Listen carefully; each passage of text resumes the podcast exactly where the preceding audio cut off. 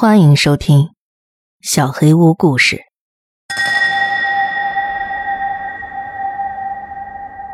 给保姆的说明：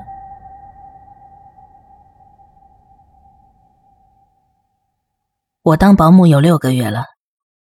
当保姆赚钱真的很简单，而且几乎不需要我有任何专业技能。不过，其实一开始赚钱也不是那么容易。直到几个月前的一个晚上，住在我们这儿富人区的一对年轻夫妇让我去照看他们的两个孩子，让我赚了一笔。那两个孩子表现非常好，我只照看了他们三个小时，就拿到两百美元的报酬。话说，他们的房子真大呀，有我家五倍那么大，简直太棒了。那对年轻夫妇肯定认为我干得不错。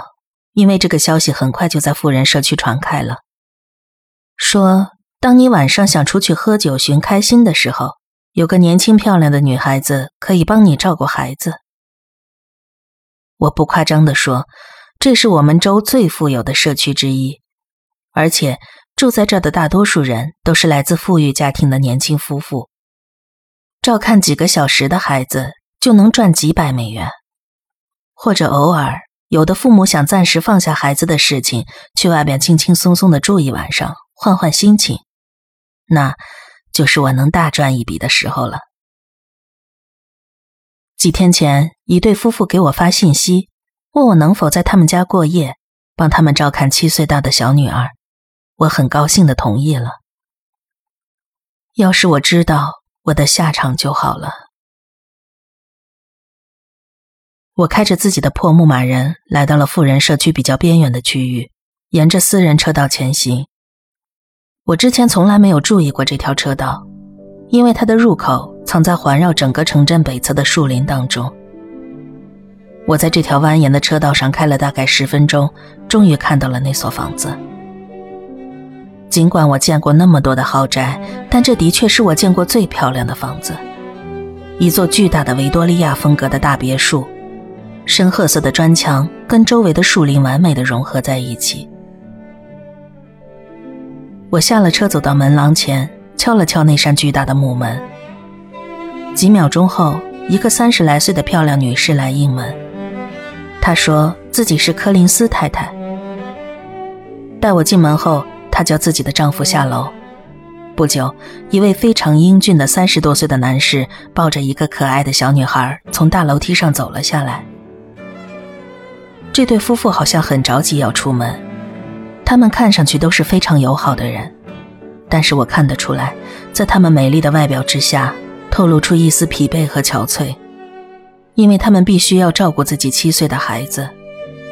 很显然，他们很期待拥有一个完整的夜晚，迫不及待地想要出去。在柯林斯夫妇离开之前，柯林斯太太递给我几张纸。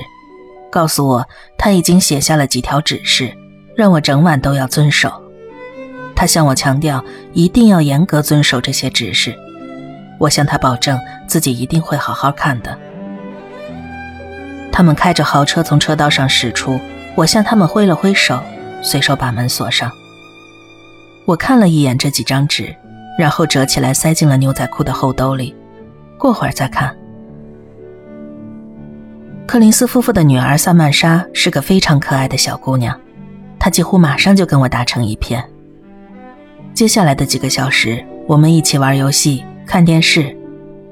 在看完第五集《少年泰坦 GO》之后，我注意到天已经完全黑了下来。于是我问萨曼莎，她应该几点睡觉？她耸了耸肩，没有回答。这时，我想起了柯林斯太太的指示。我掏出叠好的纸。快速浏览，看到上面写着：“萨曼莎需要在八点前上床休息。”我看了一眼时钟，已经七点四十五了。看来你该睡觉了。我把萨曼莎从沙发上抱了起来，帮她刷了牙、洗了脸，把她抱到对她来说有些巨大的床上。晚安。我正要离开，你出去后别忘了锁门。我停了下来，疑惑的转身看向他。别忘了锁门，什么意思？锁你的门吗？要是你半夜想上厕所呢？他眨了眨天真的大眼睛。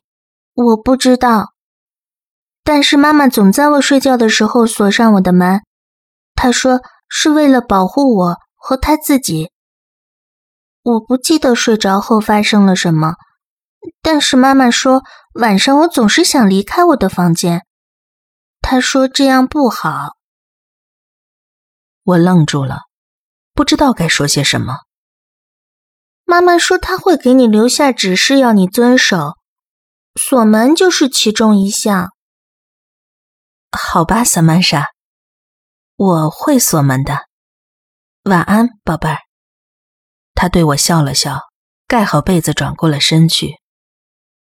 我关上了他的门，注意到门框上钉着一个插销，我把它拴上，走下了楼。终于有时间读一读柯林斯太太的指示了。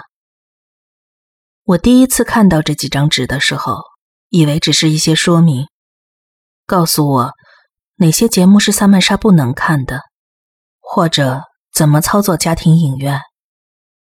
但是，当我开始仔细阅读，我意识到我错了，我彻底错了。你好，安妮，很高兴你答应帮我们照顾萨曼莎，她是个小天使，相信你们俩会相处的很好。我知道我们的房子可能看上去又老又吓人，但是不用怕，只要你遵守一些简单的指示。就不会有不好的事情发生在你身上。首先，萨曼莎必须在八点前回到自己的房间，门一定要锁好。八点之后不要打开她卧室的门。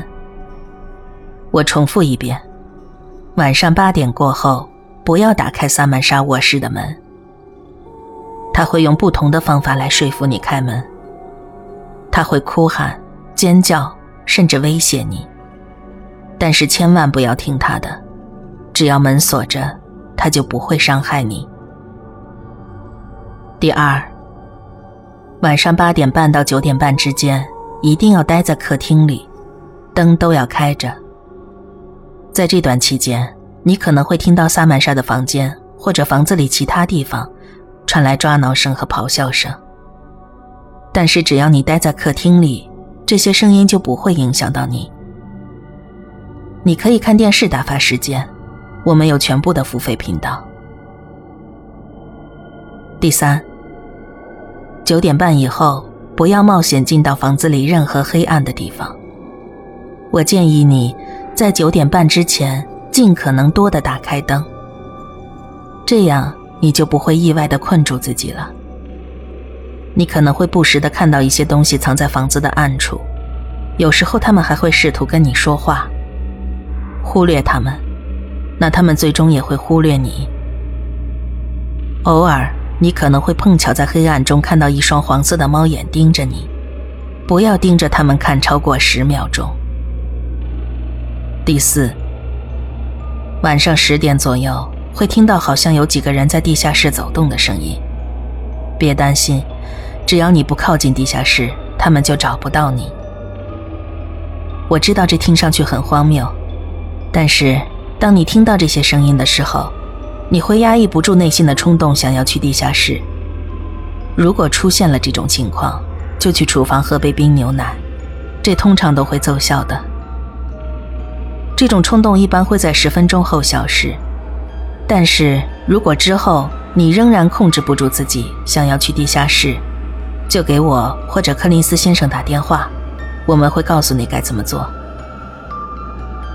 第五，十点半左右，你会听到楼上走廊里有东西来回跑。这段时间好好待在房子的一楼，别担心萨曼莎，只要之前锁好了他的门，那个东西就没办法接近他。如果你听到有东西下楼的声音，就把自己锁到一楼的浴室里，记得打开灯。他会不停地敲浴室的门，还会模仿你妈妈或者爸爸的声音来骗你开门。相信我，他模仿的几乎一模一样。不管他跟你说什么，不管他学的是谁的声音，都不要开门。他应该五分钟之后就会走。你开门之前，检查一下门的下方，确保他已经离开了。最后这一点非常重要，你要在我们楼上的客房过夜。在你上床睡觉之前，确保你在卧室门外放一个盘子，上边放一块生的牛排，牛排在冰箱里，在盘子旁边放一杯牛奶。在一张纸上用红墨水写下“饶过我”几个字，把纸和生肉一起放在盘子里。晚上你睡着之后，可能会醒过来，你可能会发现房间角落里站着什么，不要看它。我建议你戴上耳塞，那你就听不见他自言自语了。就这些了。为了保证不会发生什么不好的事情，你还需要在整个晚上遵守一些其他的规则。一，如果家里的电话在夜里响了，不管它响多长时间，有多大声，都不要接。要是我跟柯林斯先生找你，会打你的手机。二。如果你觉得有什么东西拍你的肩膀，不要回头，至少等三十秒之后再移动。三，八点之后不要吃肉，他们可能会觉得这是一种威胁，很可能会攻击你。再次感谢你，安妮。如果有任何麻烦或者问题，可以随时跟我和我丈夫打电话，几点都可以。如果你确实需要给我们打电话，但是接电话的是一个声音非常低沉的人，就立刻挂断，再重新打过来。还有，整晚你可能都会听到房子某个地方有小狗的呜咽声。我们没有养狗，所以不要去找它。祝你好运，明天见。我根本不知道自己已经陷入了什么境地。现在是晚上八点三十一分，我正在写这篇文章。咆哮的声音刚刚开始，听上去是从这座房子里每个房间里传出来的。我以为刚才萨曼莎的尖叫声已经是最糟糕的部分了，但是现在。我听到他从楼上传来低沉的咆哮声。我发誓，这更糟糕。我也知道，这可能还不是最糟的。